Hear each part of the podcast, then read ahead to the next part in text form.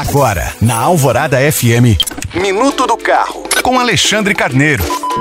No último mês de julho, a marca chinesa BYD havia anunciado um investimento de 3 bilhões de reais no município de Camaçari, na Bahia, para produzir automóveis híbridos e elétricos. Mas ainda não estava claro se a multinacional iria assumir uma fábrica que era operada pela Ford e está fechada desde 2021. Isso porque algumas questões judiciais envolvendo incentivos fiscais que a Ford havia recebido do governo da Bahia ainda estavam pendentes. E se esses impedimentos não fossem solucionados a tempo, a BYD poderia optar por construir uma outra unidade industrial a partir do zero, Porém, na semana passada, essas pendências finalmente foram solucionadas e o imóvel foi devolvido ao governo da Bahia, que por sua vez o repassou à BYD.